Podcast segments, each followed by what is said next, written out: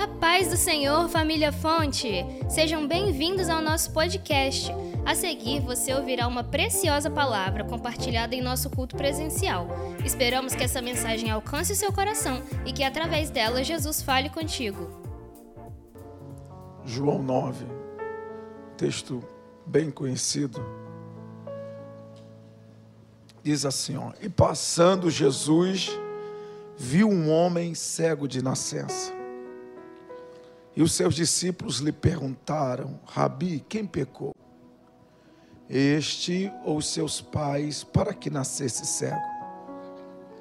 Jesus respondeu: Nem ele pecou, nem seus pais. Mas foi assim para que se manifestem nele as obras de Deus. Versículo de número 6. Tendo dito isto, cuspiu na terra e com a saliva fez lodo, e untou com o lodo os olhos do cego. E disse-lhe: Vai, lava-te no tanque de Siloé, que significa o enviado. Ele foi, lavou-se e voltou vendo. Então os vizinhos e aqueles que dantes tinham visto que era cego diziam: não é este aquele que estava sentado e mendigava? Uns diziam, é este, e outros parece-se com ele. Ele dizia, sou eu. Digamos todos graças a Deus pela palavra do Senhor, não é? João 9 é a, a cura de um cego chamado ou conhecido como cego de nascença. E eu olho para esse texto e algumas coisas me chamam a atenção. E sobre essas coisas que me chamam a atenção, eu quero ministrar a palavra de Deus esta noite. Igor, bom revê-la. Deus te abençoe. A primeira delas é versículo 1. Passando Jesus, viu um homem cego de nascença. Jesus e sua enorme capacidade de observar pessoas, de olhar pessoas, notar pessoas. Por causa deste versículo, eu posso afirmar que você está sendo observado esta noite. Tem alguém de olho em você. Pastor, é alguma câmera? Embora eu ache que tenha, não é, não é sobre isso que eu estou me referindo. Estou me referindo sobre Deus, que está te olhando, está te vendo. Mas não fique preocupado com isso, porque o olhar de Deus não é para ver com que roupa você veio. O olhar de Deus não é para notar se o seu cabelo está assim ou está assado. O olhar de Deus não está preocupado com alguma marca, deixa eu ver. Não, é? não, não é isso. O olhar de Deus, diz o versículo, quando viu um homem, não se limita apenas na pessoa ou uma pessoa, seria muito pouco. Um homem cego de nascença, ou seja, o olhar de Jesus, o olhar de Deus, identifica nas nossas vidas quais são as nossas reais necessidades. É por isso que você participa de uma reunião espiritual como esta e a sensação Muitas das vezes esse culto é para mim. Já sentiu isso? Um louvor preenche tanto, toca tanto, representa tanto o momento que você está atravessando, que o louvor é minha vida, é minha história. Você sabe o que é que eu estou sempre ouvindo nas minhas andanças? Termino o culto, vem sempre alguém animado, pastor. O Senhor pregou que eu estava conversando em casa. O Senhor usou as mesmas palavras. Eu vim num carro comentando sobre isso, falando sobre isso, e o Senhor usou as mesmas expressões, o Senhor entrou num assunto. Como é que pode? O culto não é para você, o louvor é destinado a Deus, e o pregador não lhe conhece. É porque não é nem um cantor, nem um pregador, é Deus que antes que você dissesse alguma coisa a alguém, ele já te viu. E o olhar dele sabe que muitas das vezes você está sorrindo por fora, mas por dentro está chorando. E ele já viu. Ele sabe que você está dizendo que está tudo bem para todo mundo, mas que por dentro, né? Não está assim tão bem, é que você não quer preocupar as pessoas, ou não quer trazer problemas para alguém que não possa resolver os seus problemas. Mas ele te trouxe aqui para lhe dizer: fique em paz, eu sei o que está acontecendo. Eu sei o que está vendo. Eu conheço a tua vida, eu sei qual é a sua necessidade. Então, eu ouso afirmar que você não sairá daqui esta noite com esta necessidade que você veio. Você acredita nisto? Pastor, então é hoje que o meu sonho será realizado, é hoje que o meu desejo, a minha vontade é, vai se realizar? Eu não sei. O senhor acabou de falar, eu não falei de sonho, eu não falei de desejo, até porque todo sonho nem sempre é uma necessidade. Nem todo desejo, por mais honesta, justa que seja, represente uma necessidade. O que eu estou dizendo é que há uma ação de Deus dentro desta necessidade. Você não pode voltar para casa do mesmo jeito. E você não vai voltar para casa da mesma forma. Diga isso para umas duas pessoas. Deus já lhe viu. E está enviando uma ação para atuar dentro desta necessidade. Aleluias. Outra coisa que me chama atenção, a segunda coisa que me chama atenção nesse texto é o versículo 2. Os seus discípulos vão lhe perguntar. Por certo, percebendo que aquele homem chamara a atenção de Jesus, vão fazer uma pergunta a Jesus: Rabi, mestre, quem pecou? para que justifique o fato dele haver nascido cego. Quem pecou? Foi ele ou seus pais? O pensamento dos discípulos era que todo sofrimento era consequência de algum erro que esta pessoa ou alguém havia cometido. O pensamento dos discípulos representa que todo sofrimento é porque fizemos alguma coisa e estamos pagando. Se você olhar para a Bíblia, o pensamento deles era o pensamento mais corriqueiro, mais recorrente que existia. O primeiro livro escrito da Bíblia é o livro de Jó. Pastor, o primeiro livro da Bíblia é Gênesis, sim. É que a Bíblia não está em ordem cronológica, a Bíblia está em ordem de assuntos por estar em ordem de assuntos, é natural que o primeiro livro seja Gênesis, por explicar a origem, o começo de todas as coisas. Mas o primeiro livro escrito é Jó. Possivelmente quem escreveu Jó foi Moisés. E possivelmente também Jó tenha vivido um período que nós chamamos de período dos patriarcas, o período patriarcal. Bem, o primeiro livro escrito da Bíblia é um homem que perdeu dez filhos perdeu várias empresas, perdeu a sua mansão, da noite para o dia, do tudo para o nada. Quando seus amigos vêm vê-lo, o que é que eles vão dizer a Jó? Confessa. Diz o que foi que você fez, porque na cabeça deles, perder dez filhos, todas as empresas e a casa está devendo fez alguma coisa. E aí Jó vai dizer: eu, eu, eu não pequei, eu não errei, não sei o que eu fiz. Em outro momento ele vai dizer: E se pequei, que pecado é este? Para que o preço seja tão alto. Porque o pensamento era esse: está devendo, fez alguma coisa. Percebam que do primeiro livro escrito até os discípulos continua a mesma questão. Jesus, o mestre, quem pecou?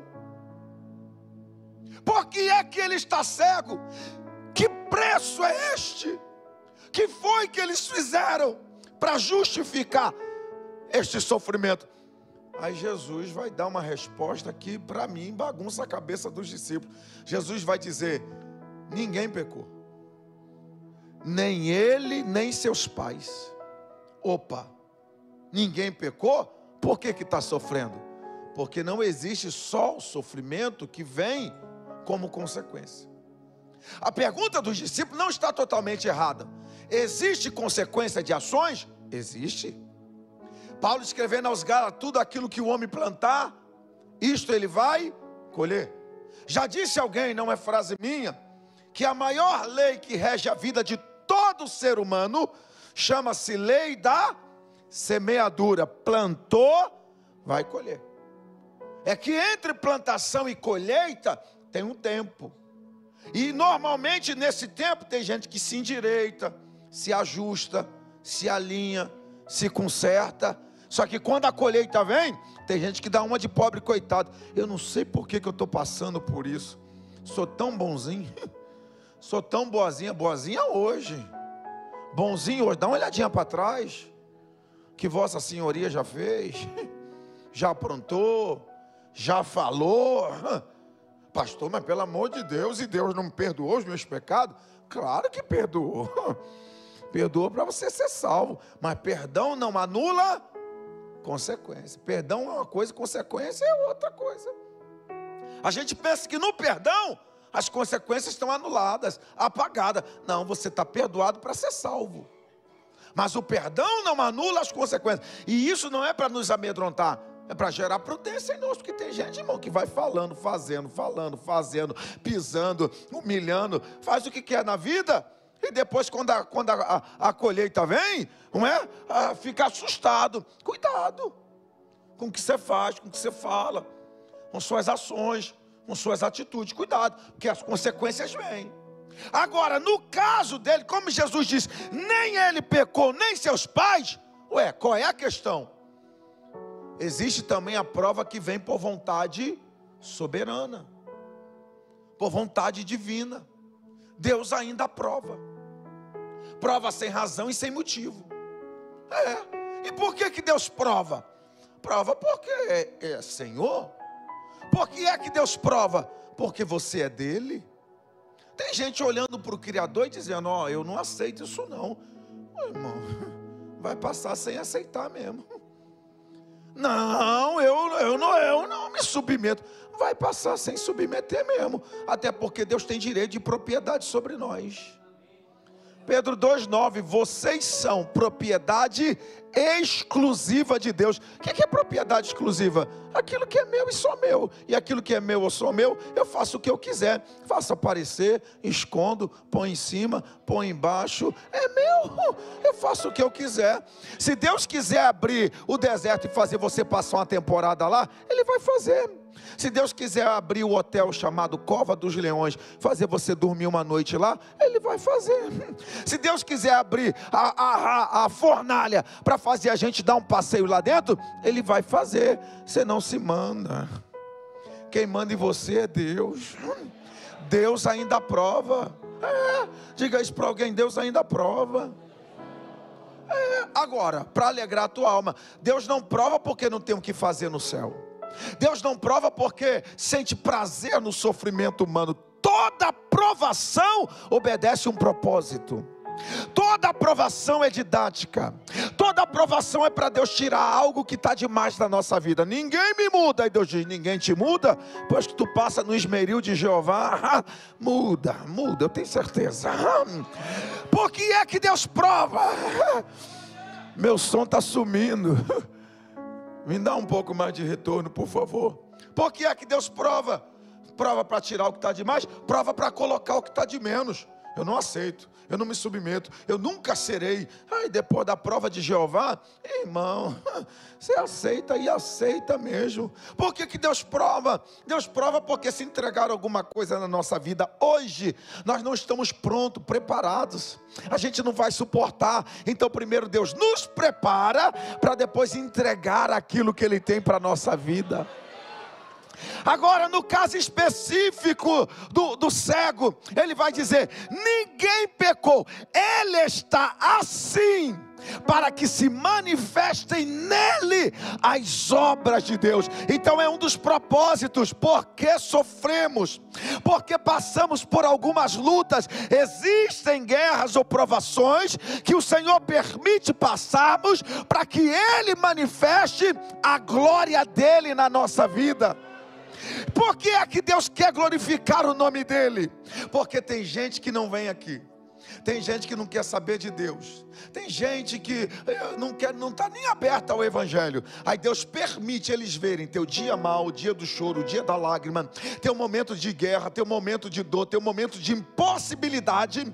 E eles ficam olhando para o que você está passando. E como eles não conhecem o poder de Deus, eles pensam assim: tadinha, né? Acabou para ela. Tadinho, dessa aí ele não sai. Aí Deus olha e diz: Eu vou manifestar minha glória. Eu vou realizar uma grande obra.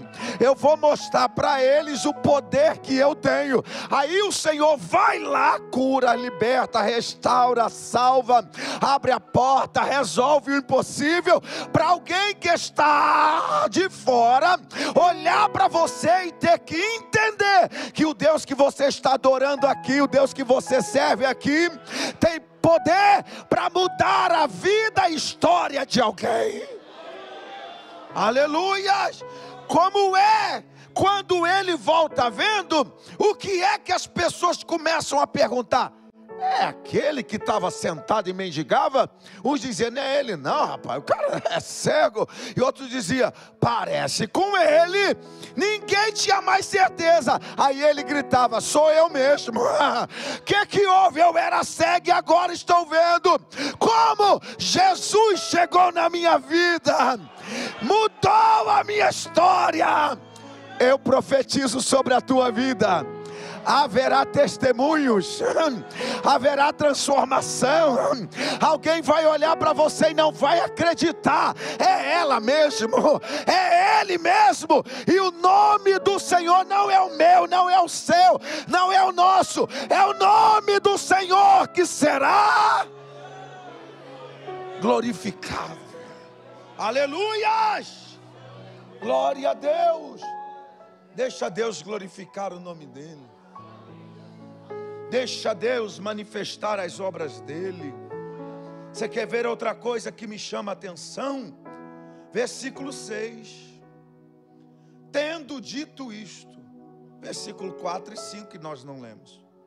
Porque após a vírgula, é isso aqui que eu quero. Cuspiu na terra. E com a saliva fez lodo e colocou terra e lodo nos olhos do céu versículo 6, nada mais, nada menos é do que a forma de Jesus trabalhar. Ele começou a trabalhar, começou a agir, começou a operar. E o que é que me chama a atenção? O jeito, a forma, cuspiu no chão misturou saliva, cuspe com terra. E na boa, senhores, a gente só dá muito crédito a esse texto porque foi Jesus que fez. Que se fosse outro, não, a gente ia dizer, inventou. Você já imaginou? Pense comigo. Nessa terça-feira, eu não, eu não. A irmã Viviane que dirige o culto. Chegasse aqui e dissesse: Deus me deu um direcionamento. Quero uma fila aqui de gente que quer receber o milagre. E eu vou ungir vocês com o meu cuspe santo hoje. Quem viria? Quem aceitaria? Tem gente que já fez cara de nojo. Né? Não. Não é esquisito? Não é estranho? A irmã Damares, o hino dela é muito bonito. Ela diz assim: o agir de Deus é lindo. Eu sei, mas nem sempre. Deus também trabalha de um jeito estranho. Deus também trabalha de um jeito esquisito. E qual é o problema? é que quando Deus trabalha de um jeito estranho e esquisito, normalmente a gente não entende e não compreende. E como a gente não entende nem compreende, a gente até pensa que Ele não está fazendo e aí a gente começa a dizer: eu não estou vendo nada, não está acontecendo nada, Deus não está fazendo nada. Aí Deus te trouxe aqui hoje, nesta terça-feira da vitória, para lhe dizer: não é porque você não está entendendo que eu não estou fazendo nada. Não é porque o quebra-cabeça não fecha para você que eu não estou fazendo nada. Não é porque você não está compreendendo que eu não estou fazendo nada. É que eu trabalho do meu jeito e não do seu. Eu trabalho da minha forma e não da sua. Eu trabalho do jeito de Deus e não do seu jeito humano. O que tem de gente querendo ensinar Deus a trabalhar, querendo ensinar Deus a agir, querendo ensinar Deus a fazer as coisas, porque pensa que sabe o que é bom ou o jeito certo de fazer.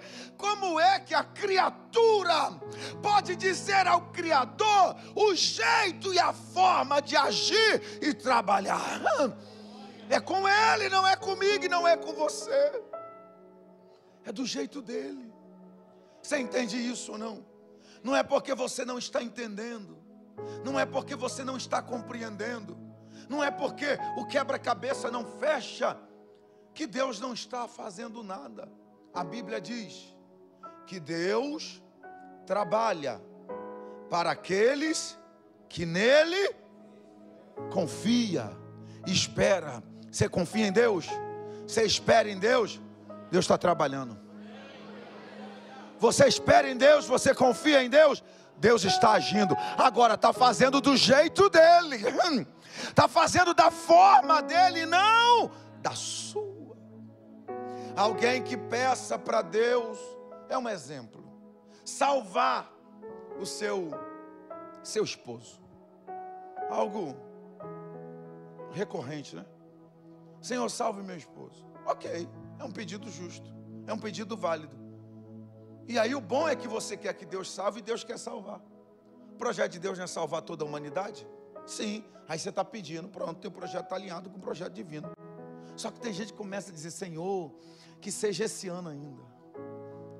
Que seja num domingo à noite para todo mundo ver. Para toda a comunidade. E outra coisa, faz ele entrar de joelho, Senhor. Pelo tempo que ele passou pecando.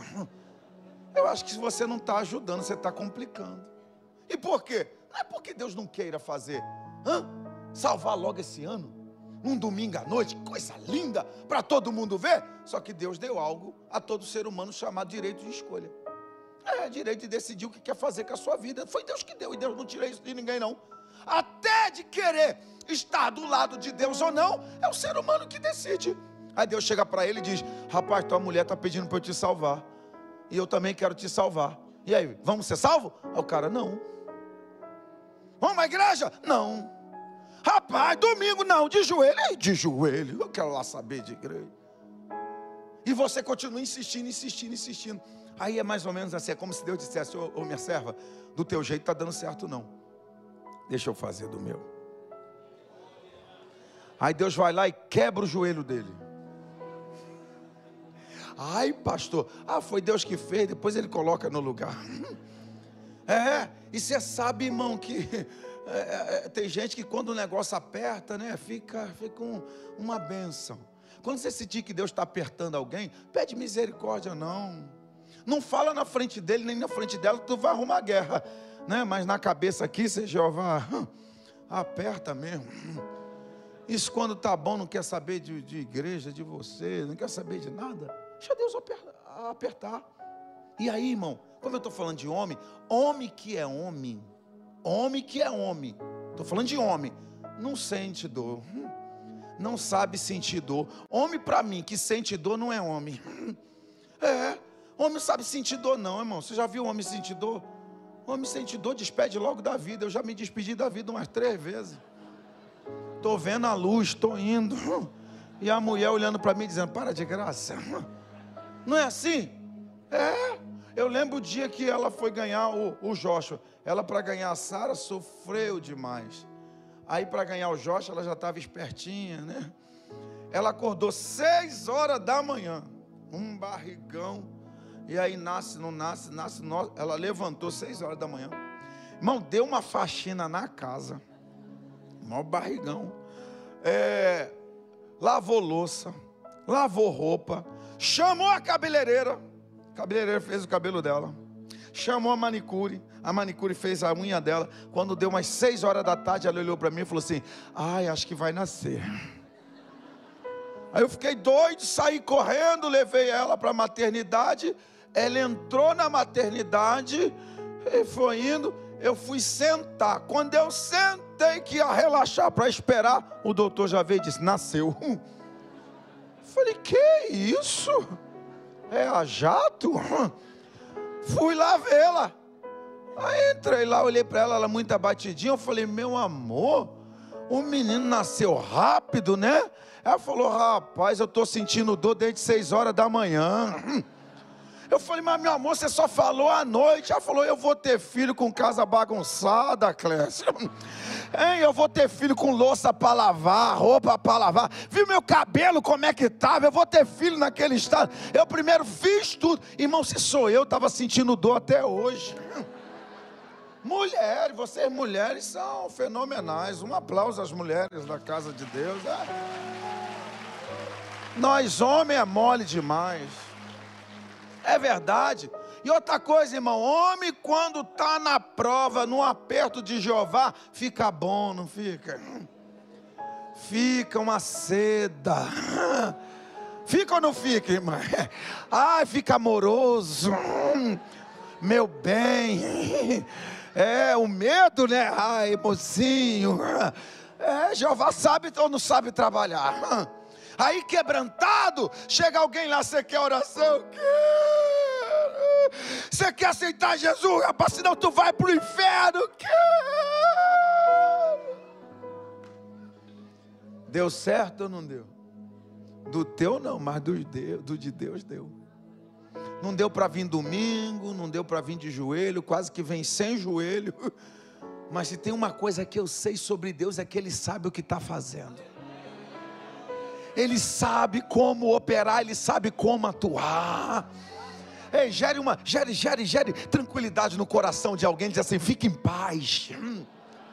Está fora do teu controle, mas está no controle dele.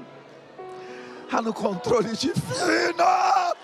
Decalai, Jorremaia está fora do teu controle, está fora do teu domínio, está fora das tuas mãos, mas não está fora das mãos de Deus. Ele sabe o que está fazendo, Ele sabe o que, como está agindo. Aleluia! E você quer ver como é que a coisa fica mais interessante? Eu vou trazer para a nossa história o Bartimeu. Mesmo problema. Qual é o problema de Bartimeu? Cego, cegueira, mesmo problema. E ele vai ter um encontro com o mesmo Jesus. Só que Bartimeu é aquele que grita: Jesus, filho de Davi, tem misericórdia de mim. O pessoal manda ele calar, mas o cara é perseverante, determinado, ele não para. A Bíblia diz que, além de não parar, ainda aumentou a intensidade. Essa é a resposta que a gente tem que dar diante das crises negativas. Aumentar. Reclamava ainda mais. Jesus mandou chamá-lo. Quando ele chega diante de Jesus, a pergunta de Jesus para ele: O que queres que eu te faça? O que, que ele diz? Quero ver. Esse é meu desejo. Quer ver? Sim. Aí Jesus cuspiu no chão. Misturou cuspe com terra. Não. Jesus diz para ele: Veja a tua fé te. Ô irmão. Aí você vai para João 9. Mesmo problema, cegueira. E por incrível que pareça, mesmo Jesus. O que, que você pensa? Vai fazer igual fez na vida do outro. Manda. Aí Jesus diz: Contigo não tem manda. Contigo é essa meleca na cara. Percebeu o modus operando? De Jesus. E esse é um problema quando você acha que ele tem que fazer na sua vida o que já fez na vida de alguém. Quando você acha que ele vai agir na sua vida de um jeito que ele já, já agiu na vida de outra pessoa. E aí a gente entra em crise, entra em guerra porque fulano já foi, já viu, já enxergou, já recebeu, e eu estou aqui com essa meleca na cara. Tem gente aqui que é igual Bartimeu pediu, clamou, o Senhor diz: fala. Ô oh, pai, estou precisando de uma bênção aí. Está liberado. Agora tem outros, irmão. Que é igual o cego da meleca na cara. Eu não sei com quem você se parece. Eu sei com quem eu me pareço. Eu lembro quando eu estava tentando meu visto para a América. Deus me abriu uma porta na América. Eu vou contar para vocês como. Eu fui um trabalho de oração. Oração. Fui orar, fui buscar a Deus. Subi no púlpito, tinha umas cinco pessoas, dei um abraço em cada uma delas. Um abraço, assim, jeito da gente, né? abracei todo mundo, fiquei sentado, sorrindo, alegre, feliz, mesmo não sendo pregador da manhã. O pregador que eu não conhecia assumiu o microfone, saudou a igreja e já olhou para mim e disse assim: Tu me conhece? Tomei um susto. Falei: É lá de Manguinhos. Vai falar tudo. Aí eu olhei para ele e falei: Não conheço, cara. Aí fiz assim: Conheço não. Ele falou, mas você subiu aqui no púlpito e me deu um abraço. Irmão, na hora me deu um arrependimento. Falei, Jesus, que abraço foi esse? Aí ele falou, mas quando tu me abraçou, Deus falou comigo assim: leva ele na América. Eu falei, Jeová, que abraço santo. É, irmão, abraça as pessoas, vai que. É.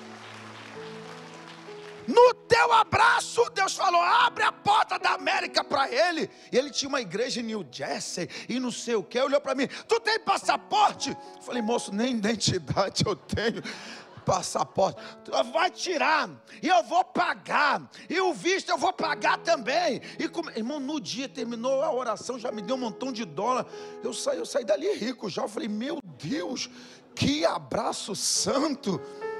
Tirei o passaporte, fui na Polícia Federal, quase que não me deixaram sair, mas deu, foi bom.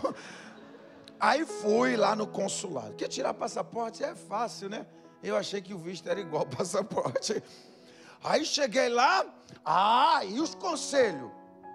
Hã? Ó, você tem que falar assim, falar assado, você tem que ir todo bonito e cheio dos ouro. Irmão, eu parecia um bicheiro. Eu botei ouro em tudo quanto foi lugar. Eu entrei assim, ó. No consulado. Falei, é nós. Ai, Jesus, nós é ruim, mas é bom. Mas é verdade, é, foi do jeito que aconteceu. Eu entrei todo pomposo. Cheio dos ouro que só durava até meio-dia. Meio-dia não era mais ouro. Você vê a prova que era. Aí tá bom, cheguei lá. Aí me chamaram. Senhor Clésio de Araújo. Aí eu fui.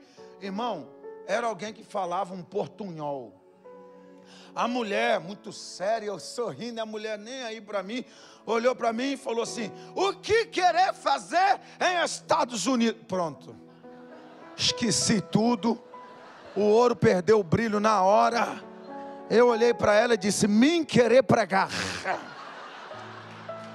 Virei índio. Aí ela olhava para mim e dizia: Pregar? Aí eu dizia: Jesus. Tu ri porque foi nós, não tu, né? Ela olhou para mim, irmão, já meio decepcionada, e, e falou assim: ganha quanto por mês? Falei, mulher, eu estou querendo ir ganhar. Quanto vale sua casa? Falei, Jesus. Se morrer, trabalha. Aí eu lembrei da bichinha. Falei, é, tem carro? Eu falei, nem carrinho de mão. Irmão, a pergunta tudo errado. Ninguém me falou que era aquilo. E fiquei olhando para ela. Ela pegou um papel, deu um carimbo. Eu falei, é, só pode ser o carimbo da vitória. E me entregou o papel dizendo: Nós não podemos lhe dar visto, porque o senhor não tem vínculo suficiente com o Brasil. Mas moça, é, não, próximo. Aí eu saí dali, irmão, desviado. Saí, saí olhando para o céu, dizendo: Mas o senhor me apronta cada uma. Me fazer vir aqui para passar humilhação. Eu saí dali humilhado, irmão. E aí peguei um trem. Quem conhece o Rio, peguei o trem na central para Japeri. Onde é Japeri? Não queira saber. Uma hora e vinte dentro do trem, chateado, brigado com Deus. Não prego mais, não conta mais comigo. O Senhor me iludiu. Isso, isso não é para mim. E e o pior, cheguei em casa, a mulher olhou para mim e falou: E aí, estamos lá? Falei: Lá na China que a gente está. É, só Jesus. Tá bom, fiquei mal uns três dias. Um amigo me ligou, estava no mesmo processo que eu. Só que ele iria para uma igreja diferente e a gente até tentou marcar a entrevista junto. Ele me ligou e falou: Clezinho, eu quero saber se deu certo o seu visto, cara. Aí eu, com vergonha de falar que tinha sido negado, dei uma enrolada na conversa e falei: e você, e você, você, fala de você. Eu pensei, ele vai dizer que negou, nós dois choramos juntos. Ele falou: rapaz, eu só vitória. Tô lá, cara. Aí eu falei, como assim? Tá lá? Ele falou, o consulado, o consulado me deu 10 anos. Que benção. Na hora eu pensei assim, Deus, por que, que o Senhor não deu nove para ele e um para mim? Eu vou lá, prego naquele trem e volto. O Senhor deu dez. O que, que ele tinha que eu não tenho? Por que que três dias depois deu certo para ele e não deu certo para mim? Pronto, irmão, aí que eu fiquei frustrado mesmo, porque fica parecendo que Deus ama mais a ele menos a mim. Por que que comigo não? Aí entra todos os complexos, volta todas as dores, não é? Aí você começa a achar que não merece, que não é. Pronto, três anos passaram. O mesmo pastor do abraço, um dia me liga, homem de Deus. Falei, ô oh, pastor, pai do senhor, já tentou o visto de novo? Aí eu falei, não, pastor, é porque foi negado. Que homem de Deus é você, rapaz? Que profeta de Araque é tu? Que ministra vitória para os outros, mas não acredita na sua vida. Falta de. Mas, irmão, o cara me deu um esculacho celestial foi? Que vergonha! Esses profetas do Brasil, vocês não têm determinação, vocês não têm. Irmão, mas pensa, eu falei, é mesmo, cara, ele está certo. Que profeta sou eu? Vou lá para ganhar, nem que seja o outro, não, de novo. Mas eu tenho que tentar. Fui lá, tentei de novo Aí já mais relaxada, a mulher olhou para mim, bom dia, eu falei, bom dia. O senhor declara imposto de renda? Eu falei, declaro. Posso dar uma olhadinha? Eu entreguei, a mulher olhou falou, toma, pá, 10 anos para o senhor entrar lá também, também.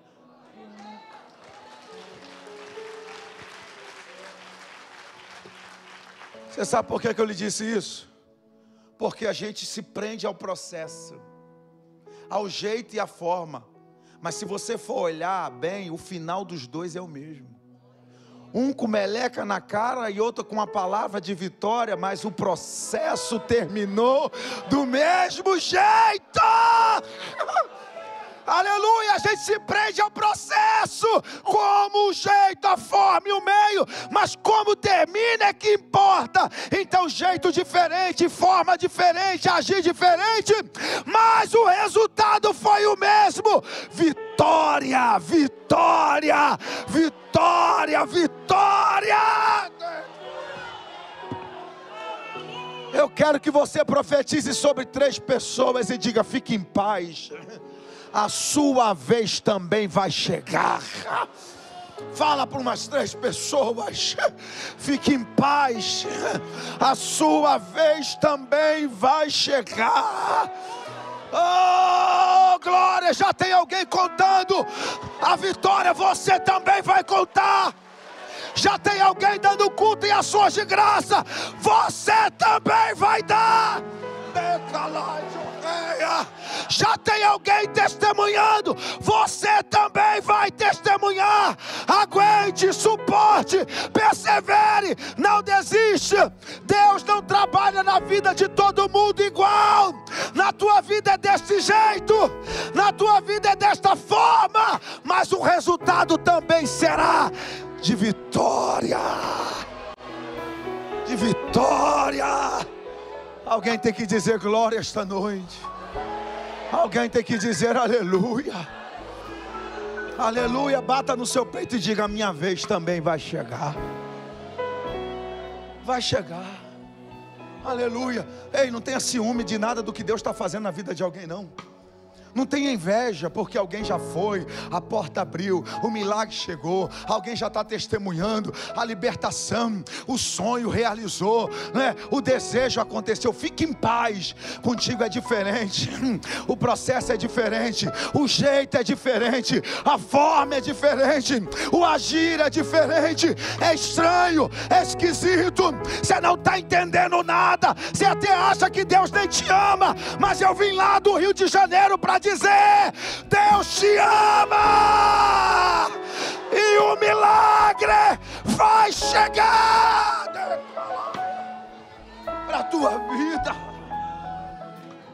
Aleluias.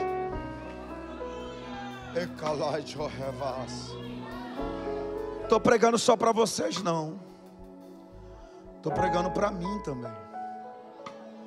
Nós vamos chegar lá, irmão.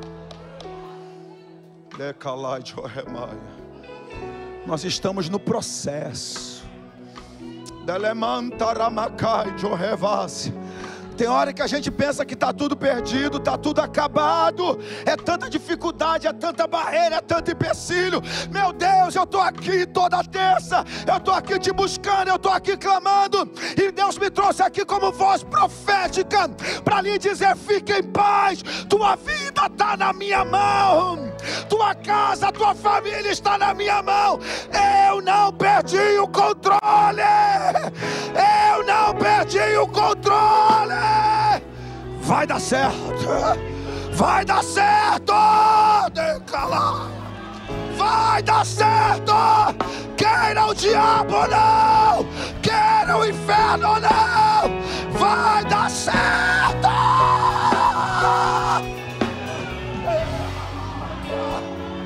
Aleluia. Calar de Oremantaramachei.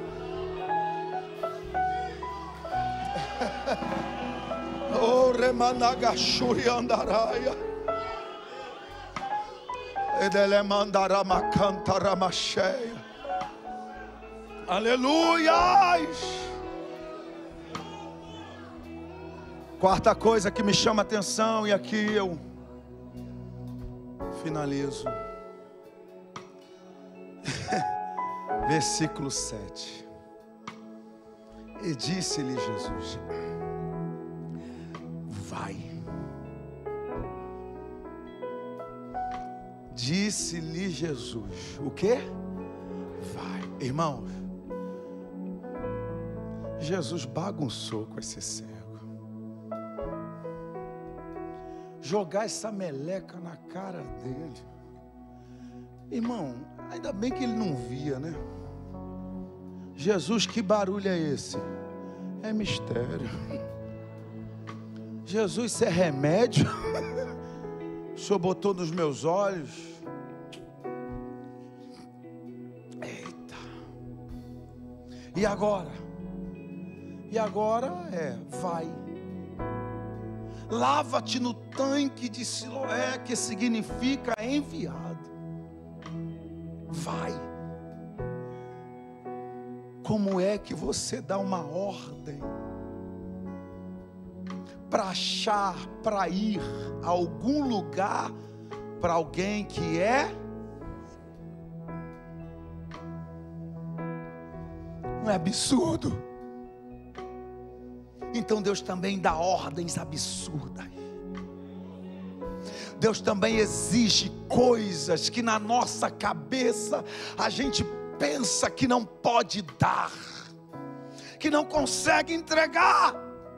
E esse é o problema de algumas pessoas se relacionam com Deus como se ele fosse o garçom que tivesse que buscar, trazer, atender todos os pedidos que eu coloquei na comanda. E tem hora que Deus vai olhar para mim, não vai me tratar com dó, não vai me tratar com pena, não vai me tratar como as pessoas me tratam, mas vai olhar para mim e vai dizer: quer milagre? Quero, acho tanque, te lava. Deus condiciona o milagre na vida deste cego a uma atitude fora do comum. Entenda uma coisa sobre Deus: se o que você estiver fazendo não está funcionando, aumente a intensidade. Tem vindo às terças e, pastor, ainda nada. Tem quarta tarde. Não posso. Tem quinta noite. Domingo tem três. Aumenta a dose. Ah, mas eu, mas essa é a questão. A gente está sempre justificando. A gente está sempre dando uma desculpa. Só que Deus sabe que quando o ser humano quer,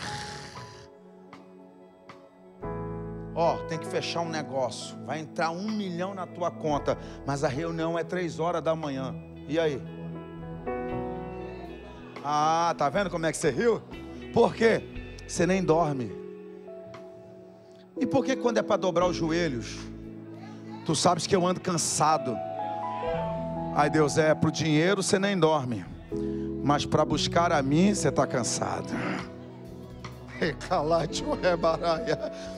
Deus sabe que quando a gente quer, a gente levanta cedo, dorme tarde, vira à noite, não tem desculpa, encara, enfrenta.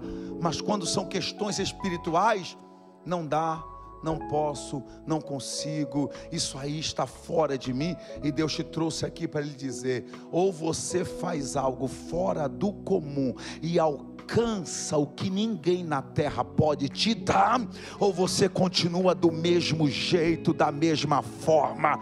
Quer algo novo? Entregue também algo novo. Quer uma mudança? Entregue algo fora do comum. Pastor, Deus sabe que você pode. Deus sabe que você consegue. Deus sabe que se você quiser, você vai.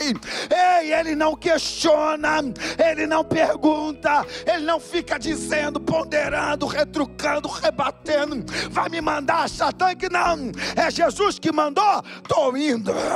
Como foi que Ele fez? Eu não sei, eu só sei que ele levantou e diz a Bíblia: ele foi, lavou-se, e quando lavou, já voltou vendo.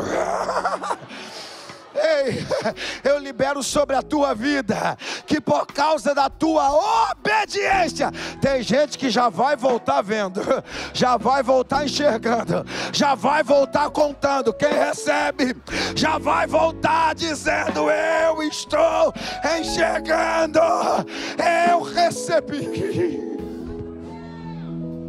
Fique em pé, fiquemos em pé. Aleluia. Glória a Deus. Feche seus olhos.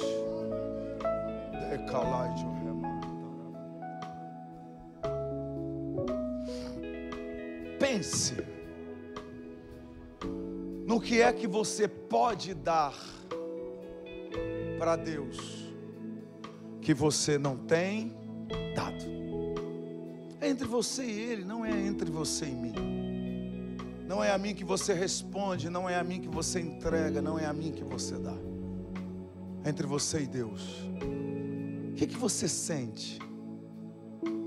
Que Deus está exigindo, que Deus está pedindo, que Deus está requerendo. O que é que você sente dentro de você que se você se esforçar, se organizar, você consegue dar mais, entregar mais? Aleluia. Pensando sobre isso, Diga a Deus, fale com Ele. Eu estou indo, Senhor. Eu estou indo porque eu preciso de algo novo na minha vida.